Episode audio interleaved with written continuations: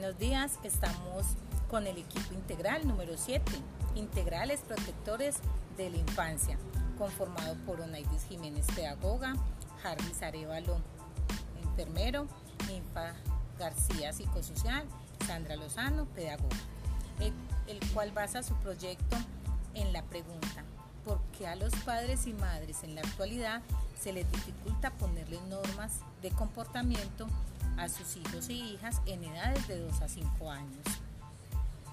Vamos a realizar una entrevista a estos profesionales, los cuales han tenido contacto con niños, niñas y familias y han vivido de cerca esta problemática. Iniciamos con el profesional de salud. Harris nos va a contar su experiencia con las familias de cómo implementar estrategias que ayuden desde su área. Muchas gracias compañera Sandra. Como tú lo habías dicho, eh, las principales problemáticas que se evidencian en algunas familias usuarias durante la pandemia fue que tuvieron algunos cambios en cuanto a la alimentación, mostrando un aumento de consumo de más dulces y bebidas azucaradas y cambios en la hora del sueño, acostándose los niños más tarde de lo normal, por eso a los padres se les dificulta orientar más a sus hijos, ya que muchas veces, ya que muchas veces no establecen normas y límites ocasionando cambios en ellos, conllevando a una mala ingesta de carbohidratos y de grasas saturadas, entre otros. Por eso se recomienda la importancia de consumir frutas, verduras, ensaladas, consumir más agua potable y realizar ejercicio mínimo dos veces por semana.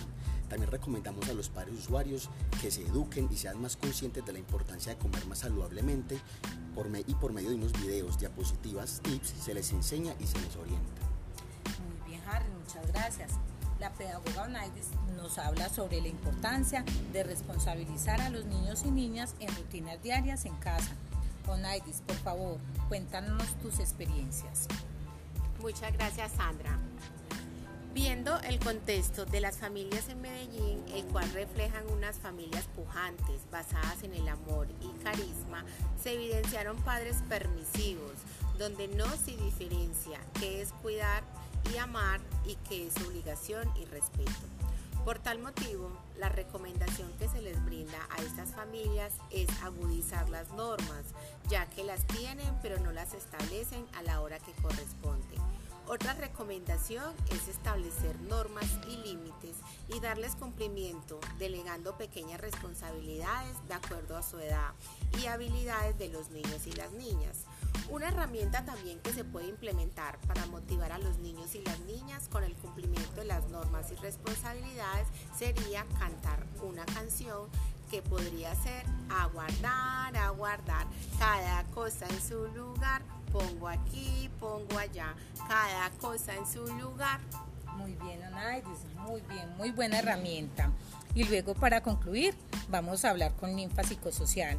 Ella nos da su punto de vista y nos recomienda varias pautas de crianza desde su, desde su rol y experiencia de niños y niñas, familia y comunidad. Muchas gracias.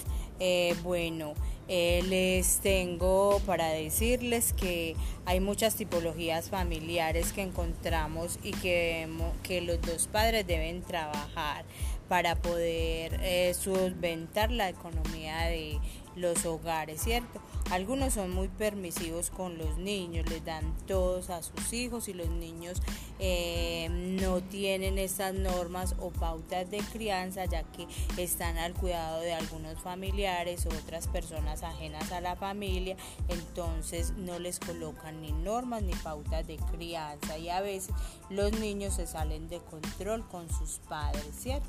Encontramos también niños que hacen pataletas por todo, mm, porque desean solo jugar, no hacer caso, no tienen inculcadas estas normas y pautas de crianza. Entonces a veces a los padres se les sale de control y para ellos es difícil eh, implementar ya cuando los niños están eh, creciendo o van a otros lugares como los hogares infantiles, las guarderías, los buen comienzos, otro lugar al salir a una casa de unos familiares o a un centro comercial, a un parque, ahí es donde se evidencian los comportamientos diferentes o la falta de normas y pautas en los niños.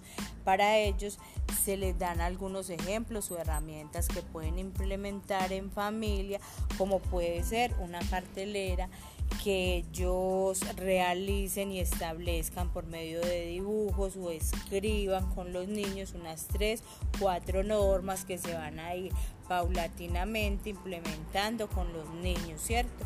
Eh, damos ejemplo de algunas cosas, horarios para levantarse, horarios para comer, eh, lugar de la ropa, horario para estudiar, cada uno en su familia debe implementar esas normas, esas pautas eh, guiadas y complementadas con sus hijos, donde ellos establezcan y miren la forma de sancionar y la forma en la que van a guiar esos niños hacia un buen camino con buenas normas y pautas de crianza.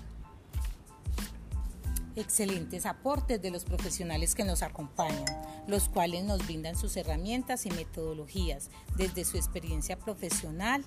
Espero sea de gran ayuda para las familias de nuestro contexto, Medellín y área metropolitana.